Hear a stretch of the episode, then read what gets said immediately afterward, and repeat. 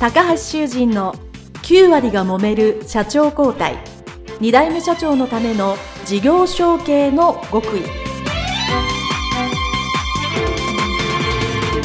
この番組は2代目社長専門経営コンサルタント高橋修人が経営に悩んでいる2代目社長やこれから社長になる後継者に向けて経営力を伸ばし会社を引っ張れるリーダーシップを身につけるための番組です。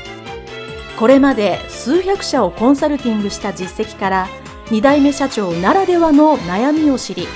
その解決のための独自理論によって2代目社長もまた従業員も幸せに仕事ができることを目指した内容です。皆さんこんにちは。事業承継コンサルタントの高橋修人です。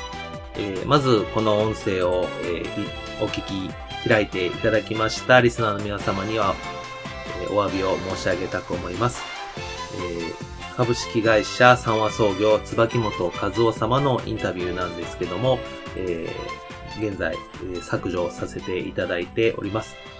えー、2020年9月16日に、えー、株式会社三和創業の、えー、代表取締役社長椿本達代様よりですね、えー、椿本和夫様インタビューの方ですね、が退社されたので、えー、この音声を削除してほしいという要請を、受けまして、まあ当社の方としても、えー、それを受け入れるということをさせていただきたく思います。えー、誠に申し訳ございませんけども、えー、インタビュー前編、後編、解説編はですね、す、え、べ、て音声は、えー、削除させていただきたく思います。えー、表示上はですね、えーま、システムの都合上、えー、消すことはできませんので、え